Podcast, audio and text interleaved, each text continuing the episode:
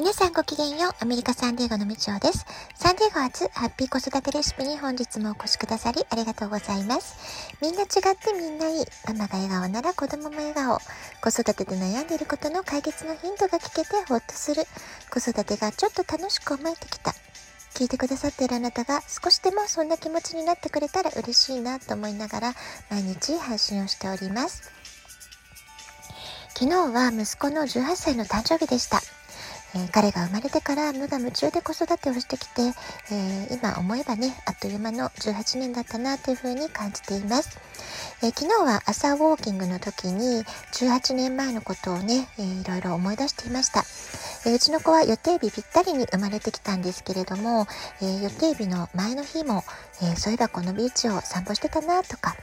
息子が初めてふらふらよちよちと、え歩き出したのもこのビーチだったなとか、あとはですね、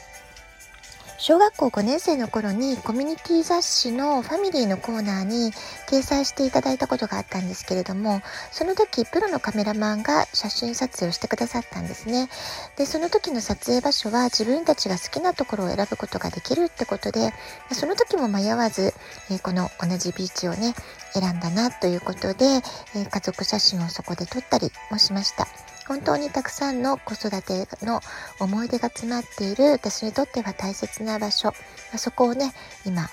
えー、いろいろ子育てを振り返りながら一人で歩いて、えー、まあ、瞑想したりとかアファメーション聞きながらとかねそんな時間を過ごしております。子供の誕生日っていうのは親にとってはね、とっても感慨深い特別な日だと思います。えー、小学校の頃までは毎年お友達を大勢呼んでパーティーをしたり、お泊まり会をしたり、えー、プレゼントも何にしようかなっていうことでね、まあ、本人もすごく楽しみにしていたり、えー、しましたので、まあ、私としても忙しいながらも何をしたら喜んでくれるかなっていうことで、え企画のしがいもあったんですね。ですけれども、まあ、中学生以降は、え私がお友達呼んでご飯に行ったりするとか、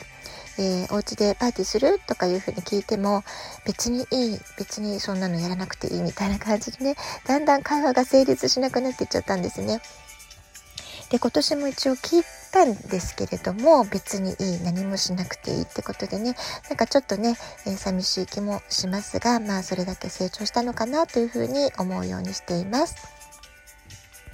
アメリカでは女の子だとスイート16といって16歳の時特別なお誕生日として盛大にお祝いしたりする様子が見られます。え、18歳っていうのもね、え、大人の入り口に立つそんな感じで、え、アメリカでは結構大事な節目の誕生日だっていうふうに思うんですけれども、まあ、本人は昨日はたまたまね朝練があったり放課後レッシュもあったり、えまあいつも以上に忙しい一日だったからっていうのもあったんでしょうか。いつも通りでいいってことで本当に淡々としてたんですね。まあ、ですけれども、えー、彼の周りの友達が、えー、君何言ってんの？ってせっかくね18歳の誕生日なんだからっていう風にねランチに誘い出してくれたりとか、えー、夜ね、え手作りのお菓子をねお祝いに届けてくれたりとか、えで今朝はですねフットボール P の1時間目のクラスでね、えコーチからハッピーバースデーと言われて、えー、毎回ね、チームメイトの誕生日の時には、ハッピーバースデーの歌をね、授業中にクラスで歌ってるんですね、彼らね。えー、まあ、子供の時と違ってみんなね、えー、すごく低いね、え男の声になってますけれども、すごいこう、低いトーンのハッピーバースデーをね、えオンライン授業でしたけれども、え仲間に、え歌ってもらって祝ってもらっていました。えー、私ができることといえばもう食事のことぐらいですかね。なんか本当にやってあげられることがどんどんこうやってなくなるんだなっていうのは、まあ、成長の証で嬉しいことなんですけれどもちょっと寂しい気もします。で何が食べたいとか言ってもね全然こう反応がないのでいろいろ考えたんですけれども、まあ、結局本人が一番ね、えー、大好きなものがいいだろうということで、まあ、おうちご飯だったんですけれどもお刺身とか卵豆腐とかしゃぶしゃぶ鍋とかまあ彼がね全部好きなもので、えー、食事を整えて、えー、ケーキでお祝いということにしました、まあ、歌はやめてくれって言われたのでねろうそくも1本だけでいいというね、えー、とりあえずふーっていうのはやってくれましたけれどもまあ形ばかりですけれども家族でお祝いすることができました。昨日はですね、ビッグテックの動きと新しい SNS の動きをお伝えしました。えー、ワシントンの政治的な動きは遠く離れたカリフォルニアからでは直接的には全くね、何も感じないんですけれども、えー、実は12日の夜、急な停電があったんですね。それから通信ネットワークも一時的に非常につながりにくくなりました。まあ、水面下で何かね、動いてるのかもしれませんが、まあ、皆さんご存知の通り、主要メディアはね、本当に大切なことを全く報道しなかったりしますから、なかなかね、本当のところがわからないっていうのが実情です。で、12日にトランプ大統領はテキサス州のアラモで演説をされていたんですけれども、その動画ですらね、今 YouTube から削除されてしまいました。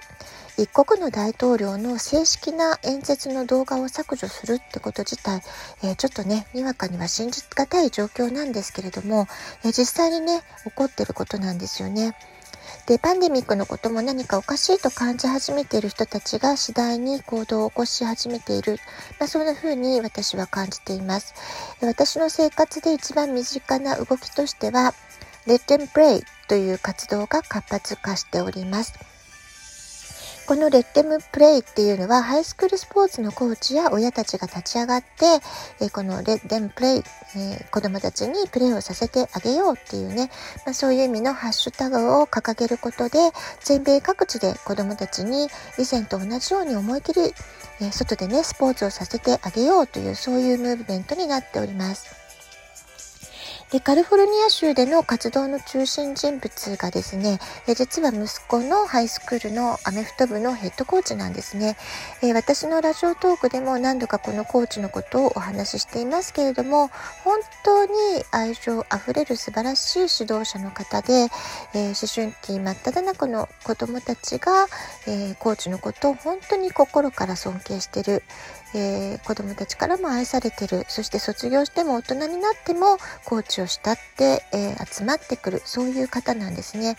えー、常に子供たちのことを最優先に考えて行動してくださっているってことがね、え常に伝わってくる。そんな感じです、え今地元のテレビニュースに出演されたり政府への交渉したりツイッターで発信したりと本当にね目に見える形での行動をしてくださってます。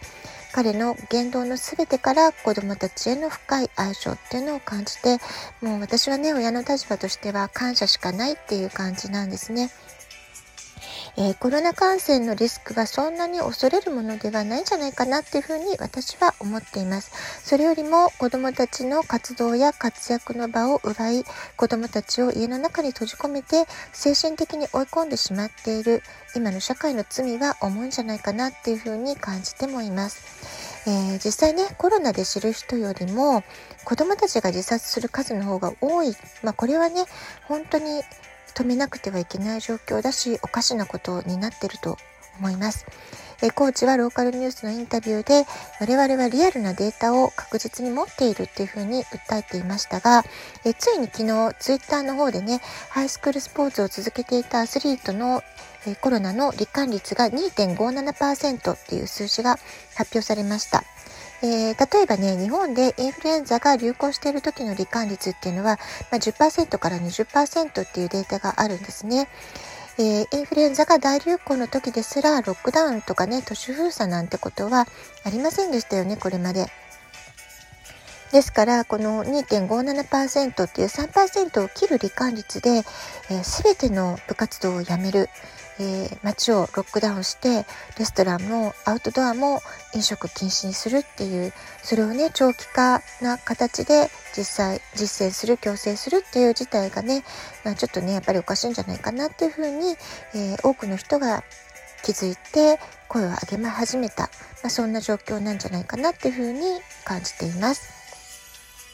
免疫学をきちんと学んでいる方ならお分かりだと思いますけれども太陽の光をしっかり浴びること睡眠を確保すること運動をすること栄養バランスのとれた食事をすることこうしたね健康的な生活習慣そのものが健康の要だっていうことが言えると思うんですよね。でもともと細菌と共に生きてる人間です。えー、感染症を必要以上に恐れることもないのです。えー、まあ細菌と共にえー、なんとかね、共生する道っていうことを、えー、しっかり考えていくべきじゃないかなと思います。で、先ほどの罹患率のデータもそうなんですけれども、2020年の世界全体での死亡率は、えー、皆さんこのコロナで爆発的に増えてると思いますか？どうでしょうか、えー、実はですね、例年と同じかむしろ減ってるんですね、全体の死亡率は。一番怖いのは恐怖に支配されること。今回パンデミックで情報操作をしている人たちの目論見みは、えー、皆さんのことを恐怖で支配する。そこがね、目的なんです。恐怖で人々をコントロールして支配して人々を思考停止に追い込む。まあ、これがね、一番の目的だというふうに考えていろんなことが出来事として起こっている、まあ、そういう見方をするとね見えてるものもね違って見えてくると思います。えー、ジョージ・オーエルが書いた「動物農場」という小説がありますけれども、まあ、これは全体主義やスターリン主義に警鐘を鳴らす偶話的なお話、まあ、ベストセラーロングセラーの小説なんですね。えー、歴史は繰り返すと言いますけれども今私たちの目の前で起こっていることを、えー、この動物農場で描かれている世界と重なるような気がします。あなたはどんな風にお感じになられるでしょうか？ラジオトークアプリインストールしておくとスマホからいつでも簡単に聞くことができます。質問を送る、ギフトを送る、どちらからでもメッセージを送ることができます。え皆さんからのお便りお待ちしておりますね。では今日はこの辺で今日も素敵なお時間をお過ごしください。ごきげんよう、みちおでした。さようなら。